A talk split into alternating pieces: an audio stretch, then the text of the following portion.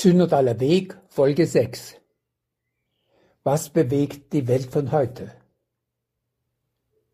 In dieser sechsten Folge zum synodalen Weg erkläre ich, was die Welt von heute bewegt und daher auf die Tagesordnung gehört. Auf einem synodalen Weg berät eine Kirche zuallererst über ihre Mission in der Welt von heute, im eigenen Land, in Europa, in der eins werdenden und doch so zerrissenen Welt.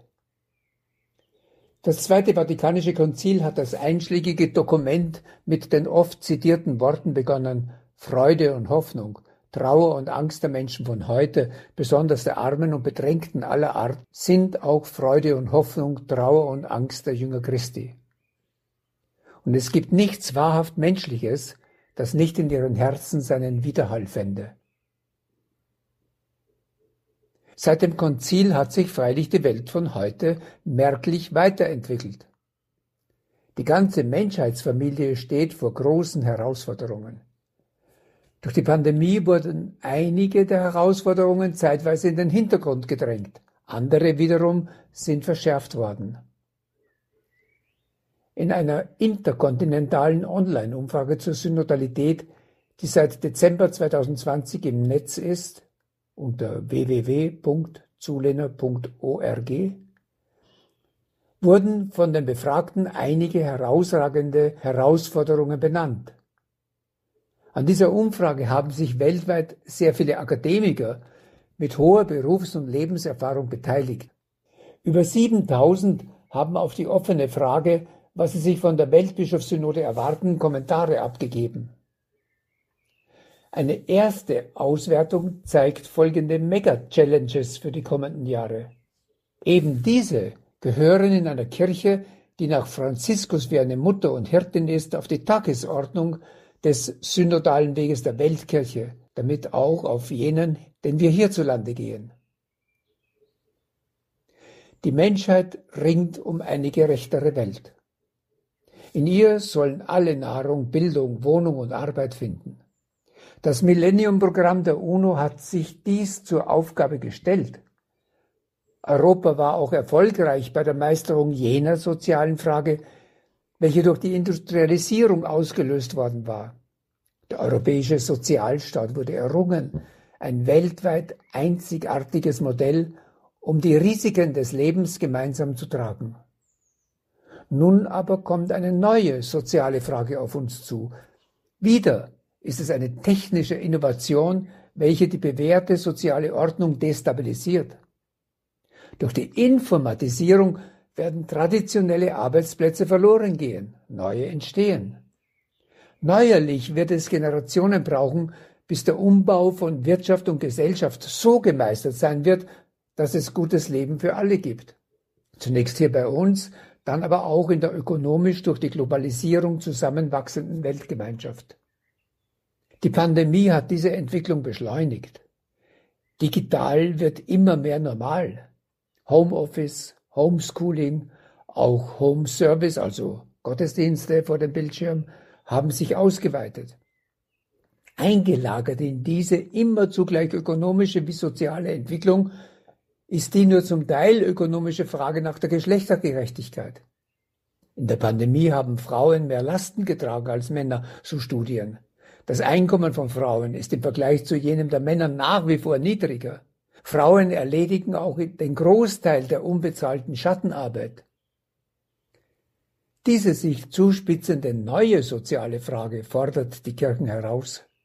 Ein synodaler Weg wird diese Herausforderung auf die Tagesordnung setzen.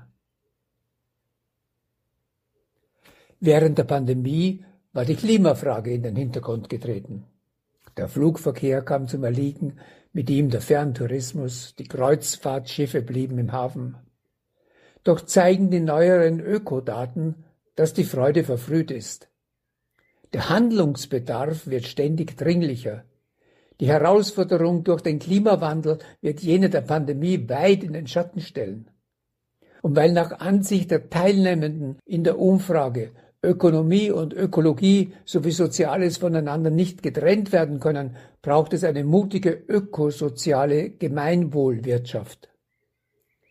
Die Soziallehren der Kirchen können Inspiration sein. Ein ernsthafter synodaler Weg wird um die Klimafrage nicht herumkommen, zumal ein Papst dazu einlädt, der in der Klimafrage weltweit angesehener Frontmann ist. Wie die Klimafrage war auch die Migration im Hintergrund. Die Herausforderung ist eine doppelte. Wie können die Ursachen der Überlebensmigration abgemildert werden? Trotz weltweiter Bemühungen mehren sich derzeit bewaffnete Konflikte, nehmen Umweltkatastrophen zu und treibt die Hoffnungslosigkeit unüberwindbarer Armut in die Flucht. Migration wird die Menschheit weiterhin, vielleicht sogar vermehrt herausfordern. Daher ist bei aller Hilfe vor Ort es erforderlich, jenen Beistand zu geben, die anderswo Schutz und Lebenschancen zumal für ihre Familien und Kinder suchen. Der synodale Weg, der um die Verbundenheit aller in dem einen Gott weiß, und der Vision von einer universellen Geschwisterlichkeit folgt, wird sich mutig, trotz vielfachen Gegenwinds, mit vielen Netzwerken dieser Herausforderung stellen. Es bleibt aber nicht nur bei diesen eher ökosozialen Herausforderungen. Es gibt auch Fragen, die dem menschlichen Herzen entspringen und in diesen nicht nur Hoffnung und Freude, sondern auch Angst und Trauer auslösen. Bei vielen Menschen hat sich der ererbte feste Gottesglaube in eine Gottsuche verwandelt. Sie zweifeln und hadern. Ihre Fragen kreisen um Sterben und Tod, Verwundbarkeit, Endlichkeit, Leiden und Lieben. Manche fragen der christlichen Tradition entfremdet auch nach Gott. Wird der synodale Weg auch mit dieser wachsenden Zahl von Menschen in einen Dialog treten, in geeigneter Sprache und gedeckt durch die tragfähigen Erzählungen einer gläubigen Gemeinschaft? Vorausschauend erweist sich das Konzil, wenn es neben Freude, Hoffnung und Trauer ausdrücklich auch die Angst der Menschen thematisiert.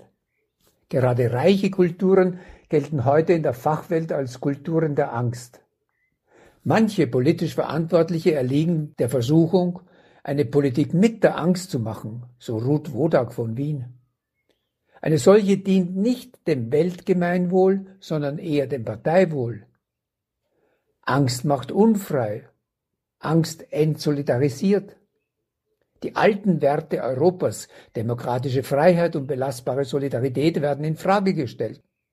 Ein synodaler Weg wird sich als Anwältin von Freiheit und Solidarität erweisen. Und um in der Angst zu bestehen, werden die Kirchen alles fördern, was Vertrauen bildet nicht zuletzt Gottvertrauen. Es ist gewiss keine vollständige Liste von Herausforderungen durch die Welt von heute. Aber wenn es auf dem synodalen Weg gelingt, diese Herausforderungen der Menschen wahrzunehmen und zu klären, was die Kirche mit all ihren Menschen und Einrichtungen beitragen kann, sie zu meistern, lohnt sich der Weg allemal. Und dies zugunsten der Welt von heute.